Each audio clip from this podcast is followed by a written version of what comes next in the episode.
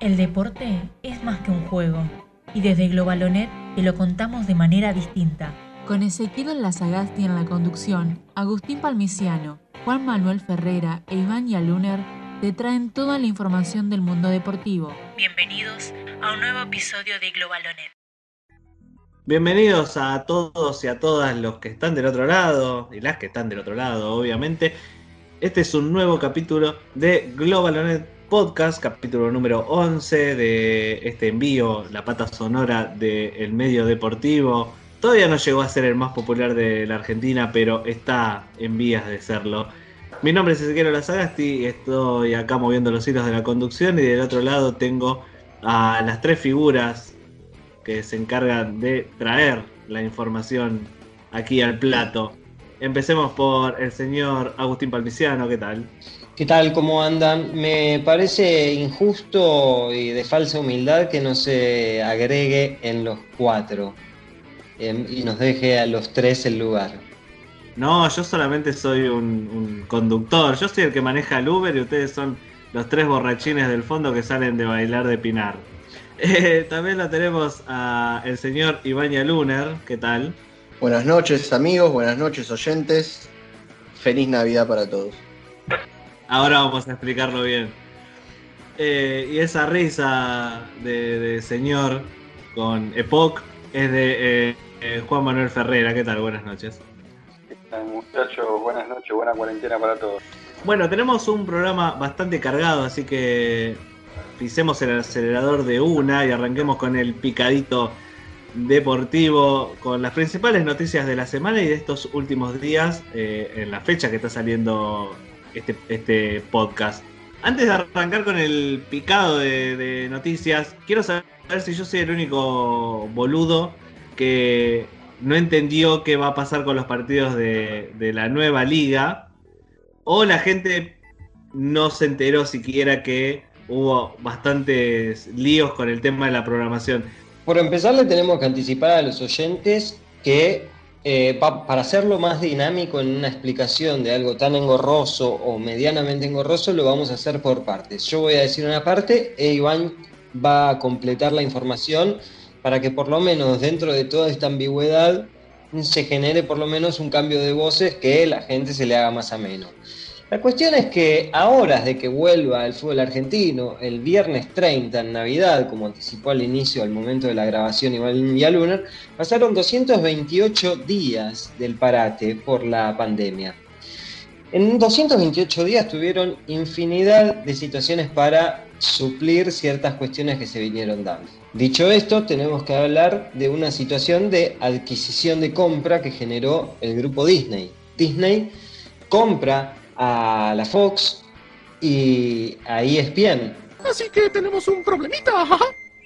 Entonces, a partir de ahí, eh, el fútbol argentino empieza a generarse una cuestión con la, con la dinámica de la programación que está a mando de el grupo Fox y el grupo Turner, que corresponde a TNT. Bueno, a partir de esto se disuelve y se, y se llega a, a concretar que una vez que volviese el fútbol, la televisación de los partidos iba a estar en un solo lado, pero nunca se llegó a un acuerdo final sobre cómo iba a ser. Esto llega a último día, el 30 de, de octubre, a las 17 horas, donde aparece una medida cautelar a partir de Fox pidiendo que le dejen televisar los partidos que iban a estar solamente a cargo de Turner.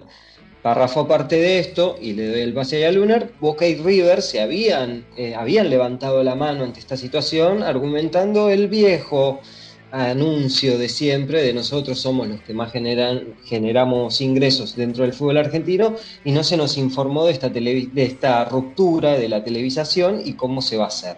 A partir de acá, le dejo para que la información más fresca la complete mi compañero Iván. A ver si me podés completar este rompecabezas, Dialu. Vamos a agregar las piezas que faltan entonces en este problema. El problema se hace público el mismo día que se sortea eh, el cuadro de la Copa de, la Liga Profesional de Fútbol. Ese día sale un comunicado en común, como decía Palmi, de Boca y River, quejándose de que no se les había consultado acerca de la quita de la programación de Fox. Es decir, Fox quedaba fuera y Boca y River particularmente perdían un ingreso importante. ¿Qué ocurre entonces el día de la fecha 30 de octubre? La justicia determina que la AFA no puede este, romper el contrato de esa manera, es decir, no puede dejar a Fox afuera y darle a Turner toda la programación del fútbol. En esto se habría una posibilidad de que quizás algunos partidos salieran del pack fútbol y pudieran ser televisados este, a través de la TV pública. No va a ocurrir.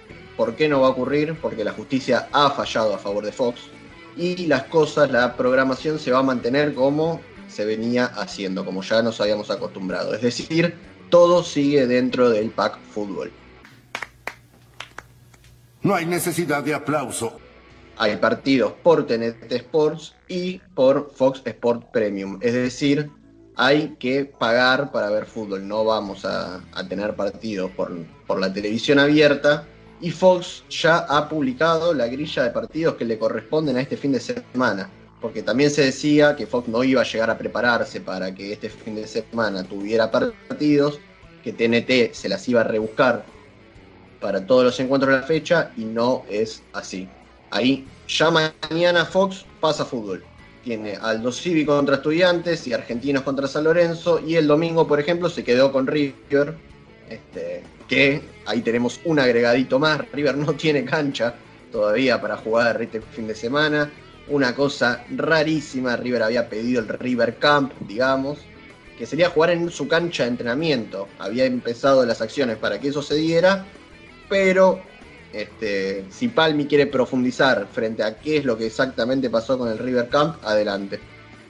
No, además sumar a lo que estaba diciendo Iván, eh, para hacer un repaso ahí que quizá había quedado medio colgado en el tintero, una vez que Disney efectúa la compra del grupo Fox, AFA, tanto a través de Chiqui Tapia y Marcelo Tinelli, se encargan de las reuniones con el grupo Fox para rescindir el contrato y esto se genera un revés muy fuerte para la, figura presidencial de la AFA y del presidente de la, Liga Argentina, Superliga o como le querramos llamar al respecto. Caso River, eh, también tenemos para decir ciertas cosas en, esta europeización del fútbol también, donde se le llama River Camp a un campo parafraseando al Camp Nou, o se le permite al Real Madrid eh, utilizar su predio de entrenamiento, que es un muy lindo estadio también, eh, le permiten utilizar ese entrenamiento. Bueno, en Argentina pasa más o menos lo contrario. Lo cierto es que yo creo que al momento de que salga este programa la situación estará resuelta porque las autoridades del fútbol no pueden permitirse que River no dispute dos partidos seguidos por los puntos, porque esto ya había ocurrido en marzo cuando el equipo de River decide no participar a causa de la pandemia y ahora por otra cuestión que es por este que no llegaron de la Previde a dar el visto bueno. River ya había pagado hasta el contrato policial de seguridad y hoy, hoy tenían que ir desde la Previde, el organismo de prevención de seguridad dentro del deporte, eh, para dar el visto bueno y nunca fueron, los dejaron plantados directamente. Hay una movida extraña, hay que ver qué es lo que pasa pero bueno, la situación es que River tiene que jugar con Banfield y no se sabe dónde lo va a hacer. Bueno, por en el momento que sale este envío, seguramente ya vieron los partidos, lo que pudieron hacerlo, ya salió, supongo que todo bien, pero teníamos esta duda, había algunos que teníamos esta duda de que por qué los partidos estaban en duda, por qué no se iban a, dar o dónde se iban a dar, estaba todo este run run y bueno, Acá, si ustedes no lo sabían, eh, se los aclaramos cuál fue el problema así tan engorroso de contratos más que nada. Ahora sí pongamos pausa un minuto en el fútbol y pasemos un momento al básquet con el señor Juan Manuel Ferreira. Gracias, conductor. Pasemos a una liga seria, a un deporte organizado, a donde las cosas se, se piensan y se actúa en consecuencia. Solo en América. Eh, bueno, estamos hablando de la NBA, ustedes saben que estamos en temporada baja, ¿no? Porque después de lo que fue el título de los Lakers en la burbuja de, Orlando, los equipos eh, empiezan a pensar en, reestructuraciones para la nueva temporada, que todavía no está definida en cuanto a cantidad de partidos ni fecha de comienzo, pero lo que sí está ya estipulado es la celebración del draft, que es la elección de jóvenes promesas de las universidades y equipos del resto del mundo que no sea Estados Unidos.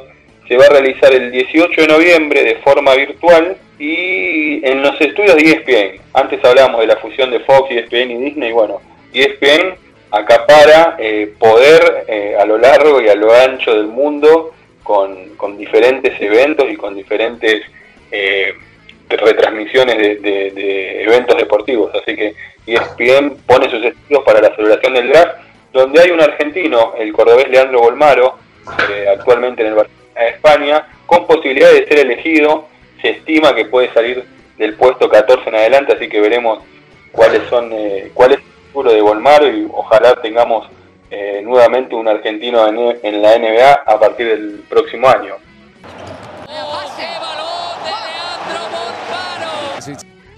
Por otro lado, otra noticia de, la NBA tiene que ver con la venta del Utah Jazz.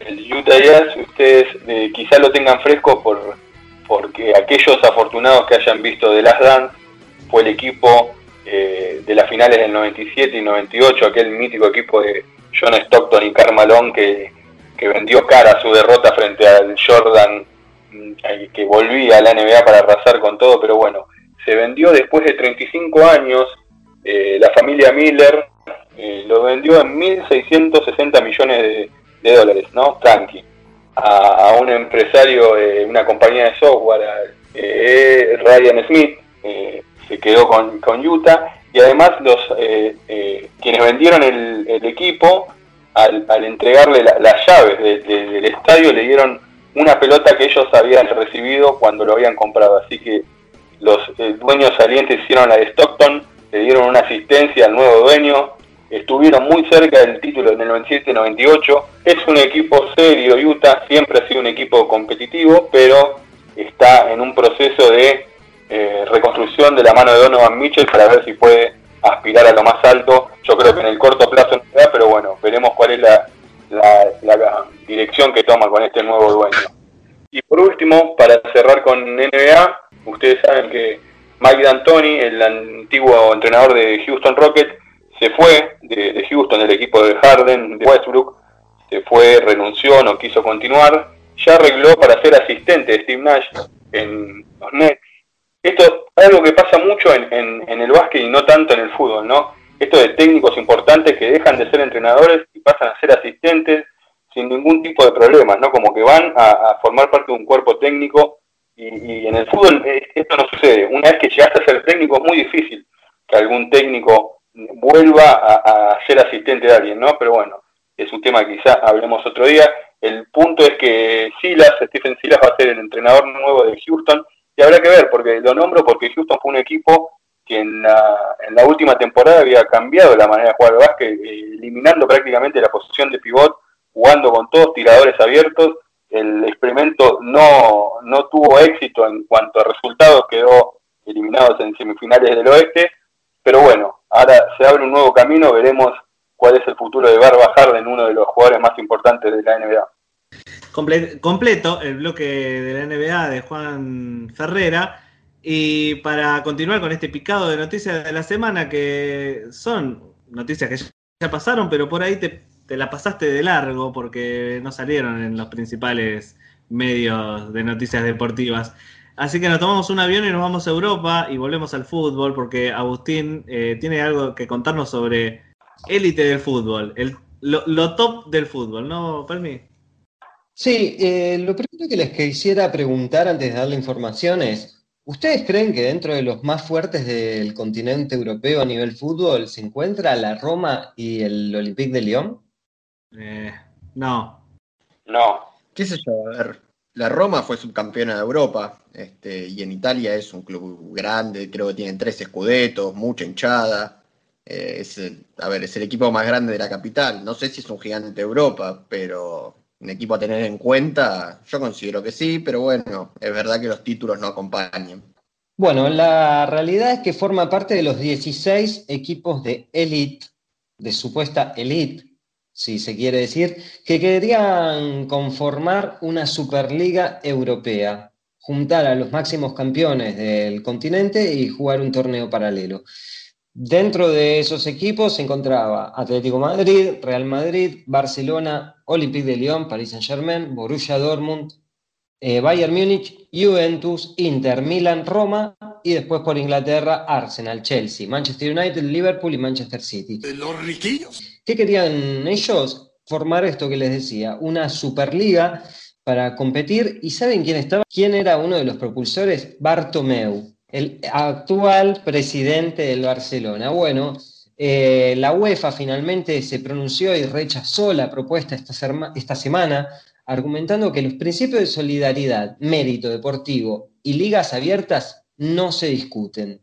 Bueno, es una situación que viene dándose bastante seguido, donde entra en discusión la, cuestión de deportividad dentro de cada país. Esto ya había pasado en Inglaterra, donde querían hacer como unos cambios en la Premier League, donde querían sacar la FA, que es la Federación del Fútbol Inglés, y eh, generar mayores eh, beneficios para los clubes que más facturan, en este caso los mismos que querían integrar esta Superliga. Hay que seguir de cerca igual que pasa, porque la presión es muy fuerte, porque son los equipos a la vez que más generan ingresos.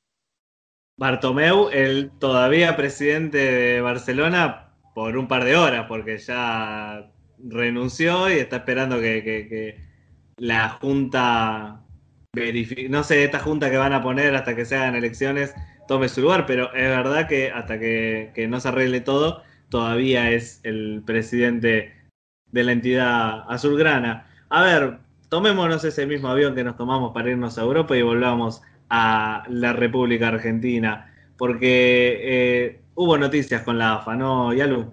Hubo noticias con la selección nacional, exactamente. Sigue el camino de eliminatorias. Argentina tuvo una buena, un buen desempeño en los dos primeros partidos. Buen desempeño en cuanto a los puntos. Si vamos a lo futbolístico, podemos encontrar detalles que no nos agradan, pero son seis puntos de seis. Y la novedad es que tenemos sede para los dos próximos partidos de la selección cuando le toque jugar de local. Contra Paraguay en noviembre, es decir, en la próxima fecha de eliminatoria, la selección vuelve a la bombonera. Otra vez tendremos a, los muchachos de Scaloni jugando en la boca. Y cuando nos toque jugar con Uruguay el clásico rioplatense, que será en marzo del año que viene. Soñamos con que por ahí algún porcentaje del estadio pueda estar ocupado por gente, quizás lo mío es un poco esperanzador, pero bueno, no lo sabemos. Argentina irá a Santiago del Estero, va a estrenar un hermoso estadio que hizo la provincia de Santiago del Estero, nuevísimo, bien moderno, y la selección hará de local allí cuando se enfrente contra la selección charrúa contra la celeste. En un estadio divino va a estar jugando la selección, te la regalo el calor que pueda llegar a ser en el momento que se juegue. Pero bueno, también los jugadores eh, están, están acostumbrados y tienen que saber llevar, eh, jugar con, la temperatura en contra. Eh, pasemos de, club, de selecciones a clubes un poco más chicos.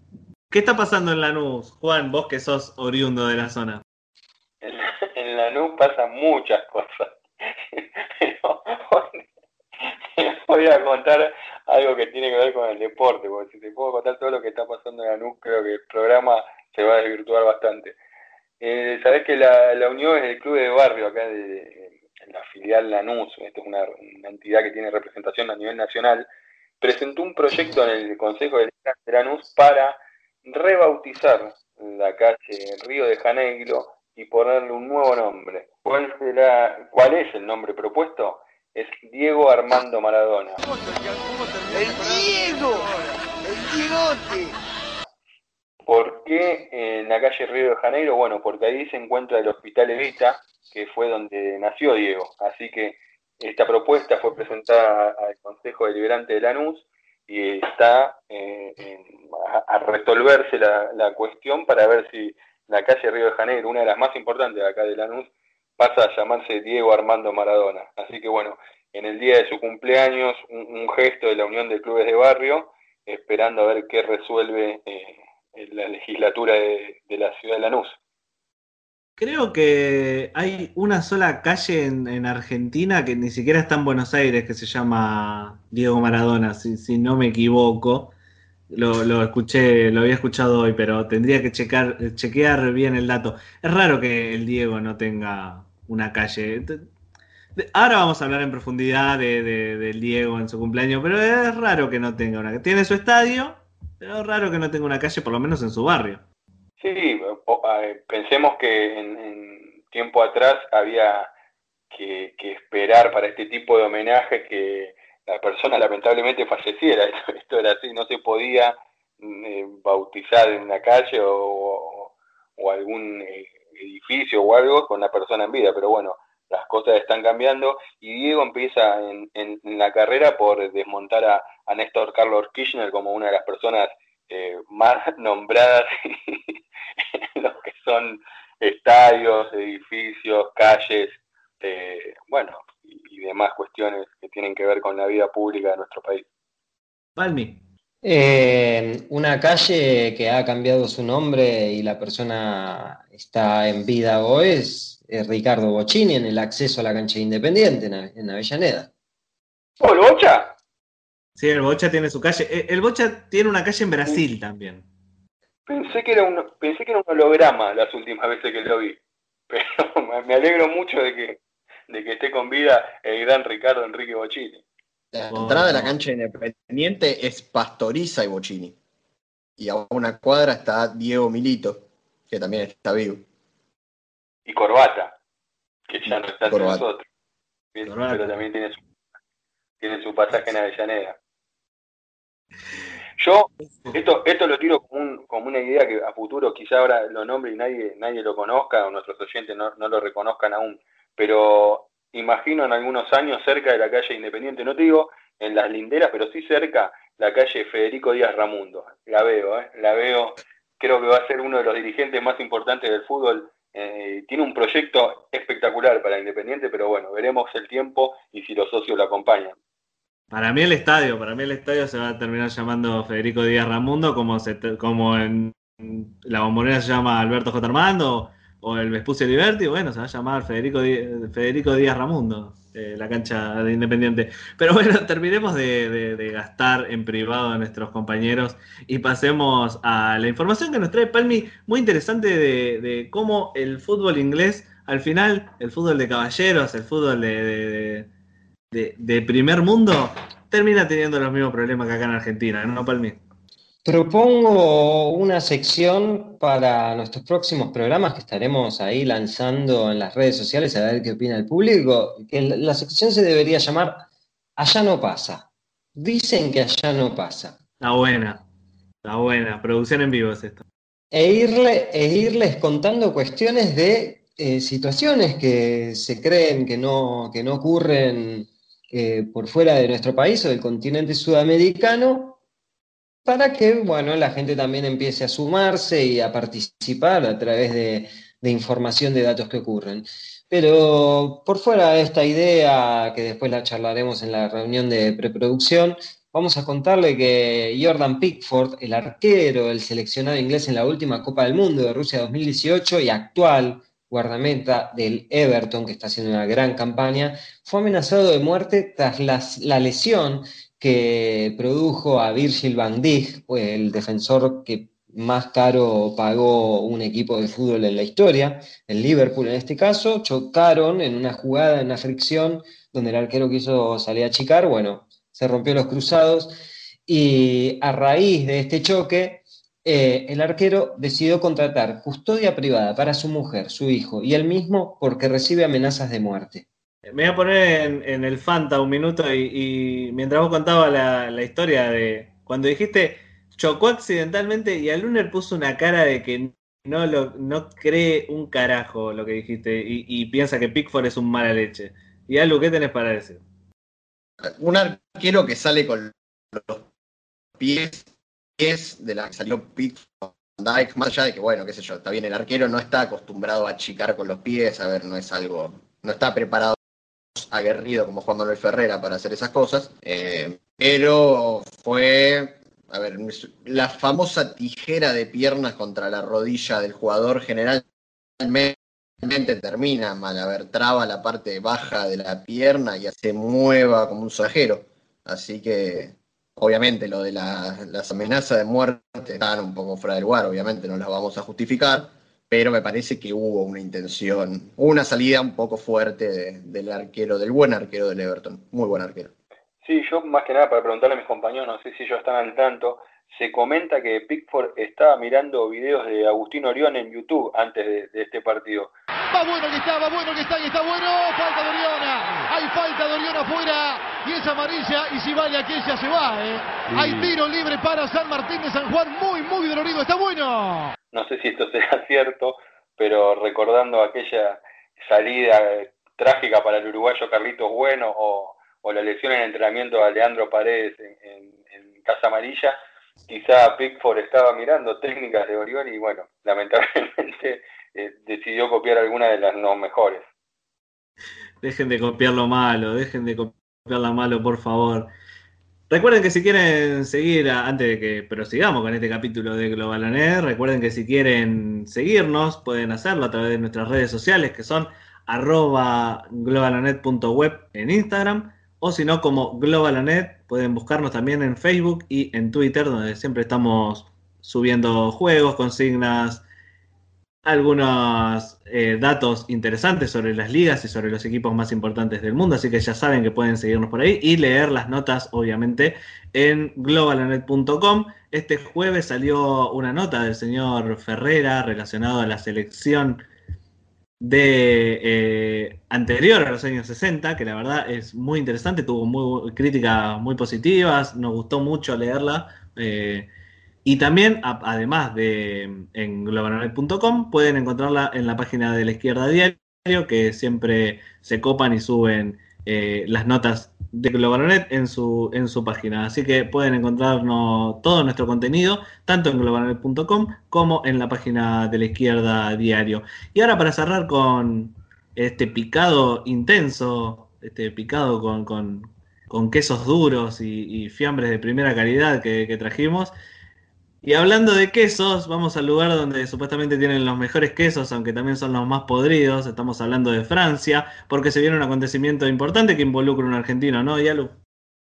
Involucra al peque Diego Schwartzman. Exactamente, vamos a salir un poquitingui de- del fútbol. Este, abrimos con básquet y cerramos con tenis. Dejamos al fútbol entre esos dos paréntesis. ¿Por qué le vamos a dar importancia a este torneo que parecía que no se jugaba? Porque Francia está en una situación delicada nuevamente frente a, esta pandemia que azota el mundo entero. Pero pero finalmente se juega sin público. El tenis había empezado a incorporar público de a poquito, pero las autoridades han dicho que este ATP Master 1000 de París se juega totalmente a cancha cerrada. ¿Y por qué es tan importante para el Peque? Por- Porque este torneo le puede dar la posibilidad de entrar al torneo de maestros. Desde el 2013 ningún argentino lo juega, el último en jugarlo fue Juan Martín del Potro, el único en ganarlo fue David Albanián, no sé si se acuerdan de aquel maratónico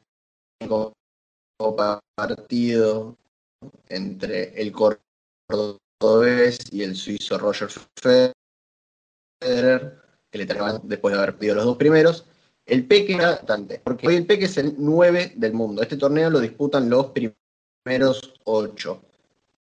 Pero el suizo Roger Federer, actualmente cuarto en el ranking a temporada de año, para recuperarse de sus lesiones y volver en el 2021.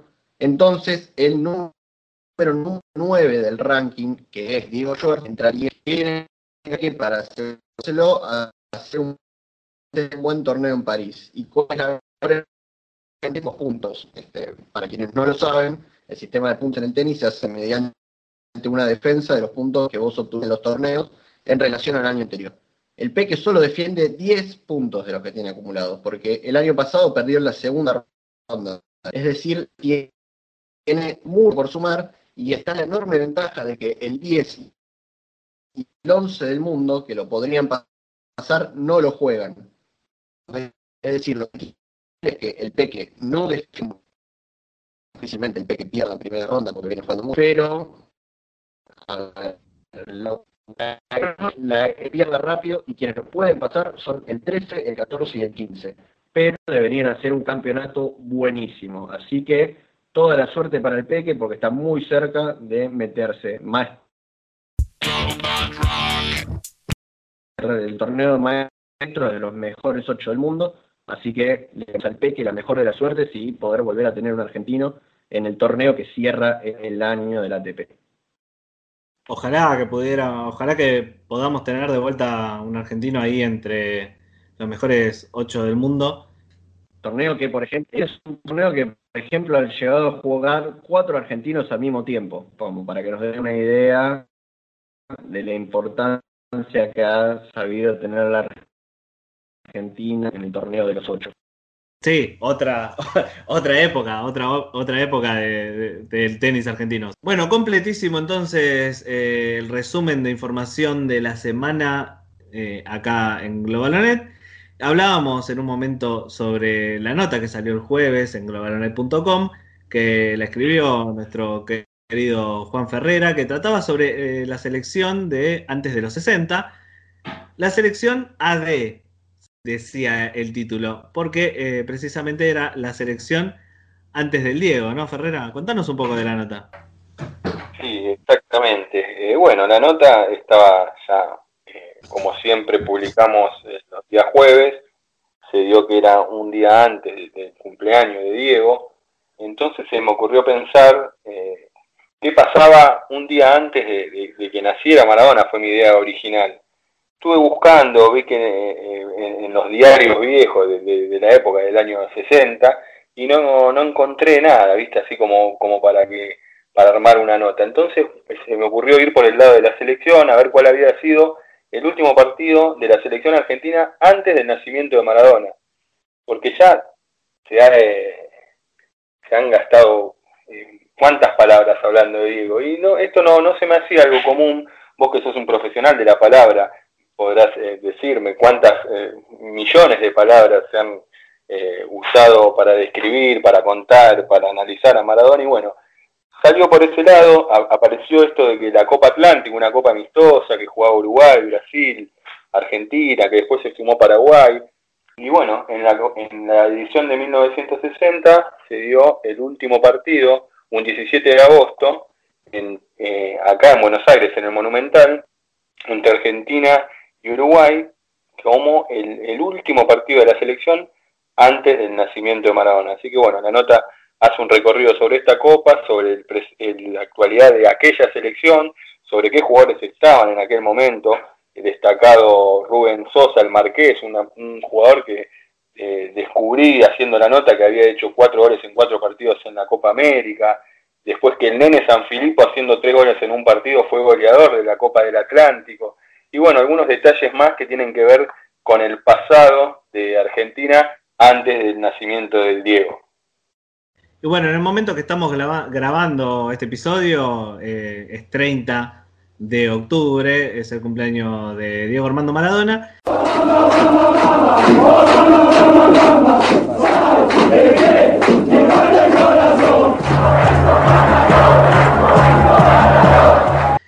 Y bueno, como medio deportivo, como fanáticos del deporte que somos, no podemos más que. No podemos pasarlo por alto el cumpleaños del Diego. Y bueno, acá si me permiten mis compañeros, por ahí me voy a explayar un poco más. Porque a mí, como decía Juan hace un rato, eh, hay eh, litros y litros de, tinta derramada para describir a Maradona. Siempre de una forma poética, obviamente. Que es la forma en la que me gusta verlo a mí, como un artista. Yo a Maradona lo veo como un artista y al artista yo lo separo de la obra eh, siempre. Y es imposible no ver lo que hizo el Diego y que me emocione. Por más de que después yo esté en desacuerdo con un montón de cosas que haya hecho en la vida, eh, los que escuchan Globalonet y los que leen Globalonet saben eh, el pensamiento que tenemos nosotros, no tenemos que dar justificativos de nada. Y si a mí me emociona el Diego y si a mí me causa esa empatía al Diego es porque yo lo veo como un artista y yo al artista no le pido consejos de vida. Yo no voy con Picasso y le digo, che, ¿cómo tengo que criar a mis hijos, Pablo? No, yo voy y miro la obra que hizo, porque me emociona y porque el chabón plasma eh, en su obra una, un- una emoción que a mí no me sale plasmar de otra forma. Entonces me llega por ese lado y Maradona tiene eso. Te lo llevo a la escritura y perdón si me estoy extendiendo mucho, pero me encanta hablar de esto. Eh, me voy a la, escritura, que es lo mío. Eh, en la escritura, en las novelas, es muy importante el personaje que hagas. Bueno, podés hacer un personaje plano. Y un personaje interesante para una novela es un personaje humano. Y el personaje humano no le sale todo bien. El personaje humano no hace todo bien. Tiene defectos, tiene un montón de problemas, tiene un montón de cosas que vos decís, loco, este chabón o esta mina la mataría si la tuviera enfrente. No podés mandarte estas cagadas que te mandás. Eso es lo que hace un personaje interesante. Por eso Superman es un pelotudo y Batman es el que todos amamos, porque Batman es humano, Batman es el que tiene defectos, es el que lo puedes matar de un tiro. Superman tiene todo demasiado fácil, no podés hacerlo así. Así que yo lo veo a Diego así, como ese personaje perfecto de una historia que está escribiendo todo el tiempo y que en algún momento se va a acabar. Eh, un personaje lleno de errores y lleno de problemas, que es lo que a mí me identifica. Lo veo como un humano. Lo veo, si yo tuviera la mitad de las cosas que. La mitad de problemas, no sé cómo lo hubiera enfrentado. Pero bueno, me extendí demasiado, perdón. Pero me, me- me- me gustaba dar esa opinión sobre el Diego. Si yo fuera Maradona, viviría como él. Además que el Diego marcó, marcó una época, marcó una etapa, debuta a los 16 años, como cuenta Juan en la nota, a los 11 partidos ya había sido llamado el seleccionado nacional.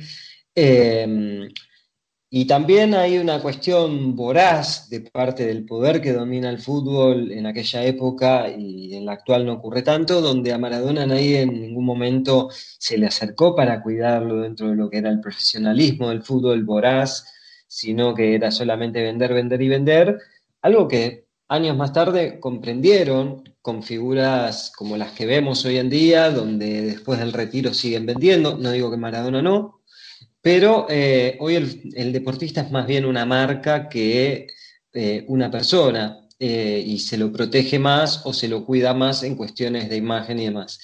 Lo que me queda por decir de Maradona es que Maradona es una conjunción de, de situaciones que podemos decir que están bien o que están mal, pero es una representación propia también de cómo somos nosotros como sociedad. Maradona forma parte de, una sociedad argentina en la cual también hay una realidad muy dura con él. Es una persona que no, no pudo disfrutar tanto del suelo argentino.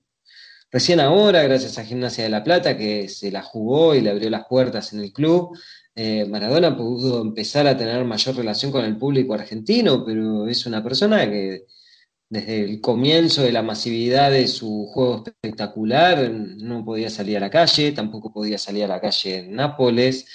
Eh, aún así es un deportista y se lo juzga por eso, por lo menos nosotros decidimos juzgarlo por eso, y creo que es eh, de lo, de lo más importante que, que ha dado, y el, o el más importante que ha dado el fútbol argentino. Se puede comparar, te puede gustar más uno u otro, pero Maradona era la épica. Maradona era el estar en la cancha y sentir que algo iba a ser en condiciones donde otros jugadores quizás no hubieran jugado. Eso era Maradona, eso es Maradona. Y no queda más que decirle feliz cumpleaños y, darle el paso a Iván para que diga también su opinión sobre el Diego. Creo que han resumido a la perfección este, lo que es la vida de, de Diego Armando Maradona. Eh, hay una, en esto último que decía Palmi, del hecho de no poder no solo disfrutar de la Argentina, sino mismo disfrutar de momentos propios de su vida. Hay una foto de las que, miles que tiene el Diego este, y de las que le han sacado, que para mí es extremadamente simbólica en ese sentido, que es cuando Diego lo presentan en, en Nápoles y está saliendo del túnel de la cancha al campo de juego del San Paolo, no hay un pequeño pasillo ni lugar donde Diego dé un paso para poder salir a la cancha y ver el estadio donde iba a empezar a jugar. Es asombrosa la cantidad de periodistas que tiene encima, de cámaras de fotos. Decir que su vida, no hay nada de su vida que no se sepa. A eso voy. Hay un libro del Diego, quienes quizás lo tengan o quizás quienes lo puedan conseguir, que es las fotos que le han sacado a Diego, no fotos sacadas por él o él sabía que se las estaban sacando, sino fotos que le han sacado al Diego. Y en la presentación dice sinceramente, me tiro un pedo y escucho un tac. Como diciendo, hasta cuando yo me cagaba había un tipo sacándome una foto. Este, para tomar esa noción de lo que es para un pibe de, realmente un pibe de barrio, este, hay numerosísimas imágenes de la casa donde se crió Diego. Hay una frase de Diego que subimos hoy en GlobalNet que dice, nuestro cuarto donde dormíamos con nuestros hermanos es tan chico que directamente compartíamos los sueños. Yo me di cuenta que mi vieja, mi vieja sufrió de dolor de estómago a los 13 años. Y fui boludo hasta los 13 años. Mi vieja nunca tuvo dolor de estómago. Siempre quiso que comiéramos nosotros. Era hambre. Claro. Y al mismo tiempo hay una frase que también está en la página que dice, cuando me mostraron mi casa en Qatar, dije, acá dentro me tengo que mover con una moto. Para entender los dos polos en los que se movió la vida de un tipo que obviamente en todas esas cosas es errático. A ver, no podemos este, juzgarlo con la misma vara en la que jugamos al resto de las personas porque no hemos atravesado esas condiciones. El Diego pasó realmente de cagar en un balde a cagar en un inodoro de oro, eh, por dura que suene la frase. Entonces, en toda esa vorágine de su vida, de ir constantemente de un polo al otro, de que las cosas le salgan bien, le salgan mal, de que tenga los amigos del campeón, a estar totalmente solo, llorando en la entrada del penal de Devoto porque Coppola estaba preso, por ejemplo, en una Navidad, en, en todas esas cuestiones de la vida, el Diego le ha regalado a la gente, a quienes lo quieren, tanto argentinos como incluso a no argentinos, y gente que ni siquiera tiene a ver una relación con su club con la que ha jugado Diego. A Diego lo adoran hinchas de River y el Diego les ha dicho que se le cayó la bombacha, como para que nos demos una idea de lo que significa, no solo como jugador, sino también como ser humano y eso que tiene que nos emparenta inmediatamente en su argentinidad. Sí, yo me. Eh, ahora, te doy el paso, Juan. Me, quedo con, otra frase que también subieron eh, hoy a, a Globalonet, que eh, dijo el Diego, yo nunca quise ser ejemplo de nada. Y me parece espectacular porque ¿por qué un jugador de fútbol tiene que ser ejemplo de vida? él es un jugador, él, él le pagan o él se dedica a jugar a la pelota, ¿por qué tiene que ser el ejemplo a seguir de todo el mundo? Yo sé que es una figura pública y toda, y toda la bola, pero mandas la misma cagada en tu casa. Pero bueno, viste, es así. sí, Yalu, espera, ahí, ahí te doy ¿eh? que ya lo justo levantó la Algo que quiero agregar solamente una cosita respecto a este cumpleaños en particular, este, que creo que a todos nos hace muy feliz que el Diego esté cumpliendo años en una cancha de fútbol. Este, han habido cumpleaños del Diego donde está en una situación jodida personal, jodida con su familia, en su quilombo de adicción, en su quilombo de salud. Y hoy el Diego lo festejó en una cancha de fútbol, este, estuvo todo el día activo a través de, de sus redes sociales, compartiendo los saludos que le mandaban gente con la que jugó, amigos, lo que sea. Así que la verdad creo que también nos pone extremadamente contentos que este cumpleaños del Diego haya tenido esa particularidad de ser un cumpleaños donde el Diego está contento, está feliz. Sí, nada, una reflexión eh, en base a todo lo que, dijeron ustedes, que me parece que estoy de acuerdo en casi todo, es que esa misma exposición de la que ustedes hablaron es lo que hace que sea injusto eh, analizar a Maradona con la misma vara que, a cualquier otra persona, porque eh, quienes lo criticamos no, no somos o no estamos tan expuestos como él, entonces es fácil, porque de este lado nadie sabe quién critica. Lo de Maradona es como está todo público, entonces es fácil caerle. La diferencia es que de las personas que lo critican es que lo criticamos es que no se sabe en nuestra vida y a diferencia de él, él hizo eh, feliz a un país entero y nosotros con suerte eh, podemos hacernos felices a nosotros mismos. Así que nada, me parece que por ahí pasa la, gran diferencia. El fútbol es el deporte más lindo y más sano del mundo. Eso no le quepa la menor duda a nadie. Porque se equivoque uno, no, no, no tiene que pagar el fútbol. Yo me equivoqué y pagué. Pero la pelota no, la pelota no se mancha. Además, eh, pensemos esto, a Maradona se lo castigaba mucho dentro de la cancha, en una época donde no existía el fair play. Maradona aprende de su ídolo Ricardo Bochín esquivar las patadas, pero aún así era el único terreno donde más libertad tenía. Maradona dijo frases como yo tengo todo y no puedo ir con mis hijas a Disney. Eh, Maradona se equivoca, como me puedo equivocar yo, como nos podemos equivocar absolutamente todos, pero también hay una crueldad donde se le, se ensaña, se le ensaña con Maradona, se, se le apunta con el dedo, porque florecen un montón de situaciones de odio racial, de, de cuestiones de la, droga, la, adicción, las drogas, de- el pasado villero. Eh, son un montón de cosas de Maradona que hace que reciba las fuertes críticas de parte de una parte de la sociedad que no digo que esté ni bien ni mal, sino que es como decía también Juan, no se mide con la misma vara a partir de el nadie, el que no es públicamente expuesto y conocido, eh, que a una persona altamente conocida.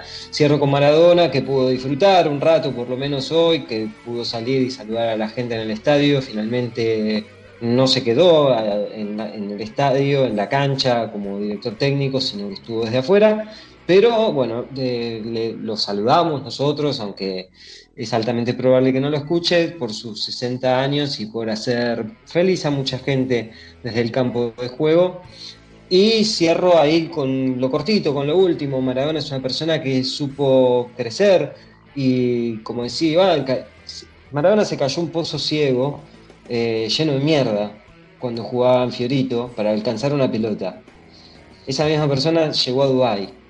Esa misma persona eh, se preguntaba hace poco tiempo, cuando antes de que le den la posibilidad de venir a dirigir al fútbol argentino, ¿me seguirán queriendo los argentinos? Bueno, Diego, sí, te seguimos queriendo. Señoras y señores,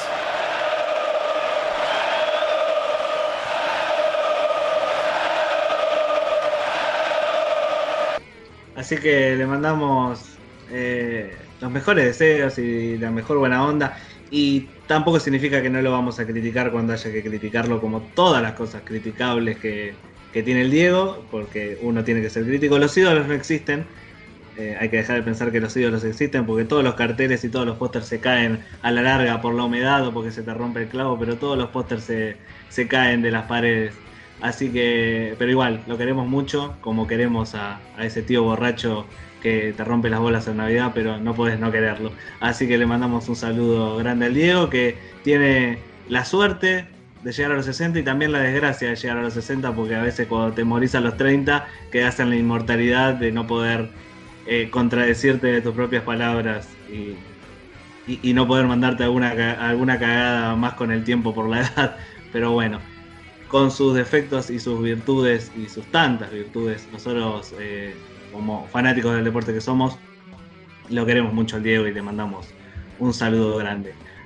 Y ya sin solución de continuidad, eh, vamos a terminar con este capítulo para que dejemos este ambiente emotivo y, y lleno de palabras lindas. La verdad, compañeros, los felicito por su léxico y su capacidad para, para hilvanar sentimientos en forma de palabras. Son unos profesionales de la palabra. Gracias, amigo. Capítulo número 11 de GlobalNet Podcast, eh, la pata sonora de GlobalNet. Recuerden que pueden seguirnos en nuestras redes sociales en Instagram como arroba globalonet.web y en Facebook y también en Twitter como globalonet. Pueden leer las notas en globalonet.com y también eh, muchas de ellas salen en la izquierda diario, a los que le mandamos un saludo grande por, por siempre tenernos en cuenta para subir eh, nuestro material a, su- a sus plataformas. Y al momento de que salga este capítulo hay un pequeño, hay una pequeña historia en nuestra columna de los sábados, escrita por un servidor, que habla sobre un deporte complicado, no solo de jugar, sino complicado de tragar a veces. Eh, porque si sos de barrio, pensás que el que juega al golf es un garca, un, un cheto de mierda. Ahora, si sos un garca o un cheto de mierda, pensás que el pibe de barrio no puede jugar al golf. Así que basado en la historia real, pero sin ningún tipo de coincidencia, de Dylan Reales, un chico de 17 años de la Villa 31 que está jugando al golf y que pinta para ser un crack. eh, en definitiva, lo están ayudando, le están dando todos los materiales necesarios para que pueda dedicarse a jugar al golf, porque la verdad que el chico pinta, pinta para crack mundial, basado en su historia. Eh, es el pequeño relato que aparece este sábado en la página de globalonet.com. Sin más que agregar, llegamos al final de este capítulo del día de la fecha. Muchas gracias a los tres mosqueteros del otro lado por estar siempre con la información justa. Muchas gracias Agustín Palmiciano. Muchas gracias a ustedes. eh, nos reencontramos la semana que viene y para todos aquellos interesados en la literatura, además de, de lo que estábamos hablando a lo largo del capítulo sobre Maradona, pueden leer eh, El más humano de los dioses por Galeano o me van a tener que disculpar de Eduardo Sacheri. Por último, agregar, siguiendo con la línea de la literatura, que próximamente podríamos, podríamos estar haciendo un sorteo que Ezequiel Olazagasti nos estará contando antes de irnos. Ahora lo cuento, me olvidé, me olvidé de ese detalle. Pero quiero saludar primero, despedir a el querido Juan Manuel Ferrera. Bueno, compañeros, un gusto. Espero que a la gente le haya gustado. La verdad que estuvo muy bueno el programa de hoy. Y entre tanto dato y tanta emoción sobre el final, eh, lo que a mí me tocó fue lo que dijiste vos, ese del tío borracho, eh, porque me estoy dando cuenta que ya me he convertido en ese tío borracho. Así que me has, hecho pensar. Siempre lo miraba desde el lado del sobrino asombrado y hoy me toca el tío borracho. Nada, nos vemos la próxima. Le digo feliz Navidad primero que nada y le doy una cálida despedida también al señor Iván Lunar. Compañeros, muchas gracias. Ha sido un programa distinto y muy lindo porque creo que última charla este, a los oyentes le gustará, le va a encantar. Este, ojalá el Diego cumpliera todos los días y todos los días expresáramos cuánto lo queremos y cuánto lo admiramos. Buenas noches oyentes, buenas noches amigos. Bueno, y antes de cerrar, vamos a dar esta primicia que, que- dijo Palme, que yo me olvidé, vamos a decir la verdad. Hace poco menos, no, poco más de una semana saqué un libro de cuentos eh, en el que cooperaron el señor Agustín Patriciano y Juan Manuel Ferrera ayudándome con el prólogo y leyéndolo antes que nadie para darme sus, sus impresiones. Ese libro se llama La gente dice amar la lluvia y vamos a estar obsequiándolo a nuestros oyentes en forma de concurso para los que quieran participar. Dentro de pocos días vamos a estar eh, subiendo a las redes sociales cómo participar para ganarse un ejemplar de La gente dice amar la lluvia, mi nuevo libro, y también de su hermano mayor, Espejo Convexo, que es el libro anterior. Vamos a hacer un combo, vamos a hacer un pack para algún afortunado o alguna afortunada de. Ah, afortunado, digo, como si se estuviera ganando las venas abiertas de Latinoamérica. Pero, bueno, alguien que por lo menos va a llevarse algo gratarola. Eh, mi- mis dos queridos libritos que los hice con mucho amor, se los regalo a nuestros oyentes y oyentas de Globalonet. Y ahora sí, me estoy despidiendo hace 15 minutos, así que vamos a despedirnos de- del todo. Esto fue Globalonet Podcast. No se olviden que la semana que viene estaremos aquí de nuevo para compartir la actualidad del deporte y también otro tipo de historias. Chau.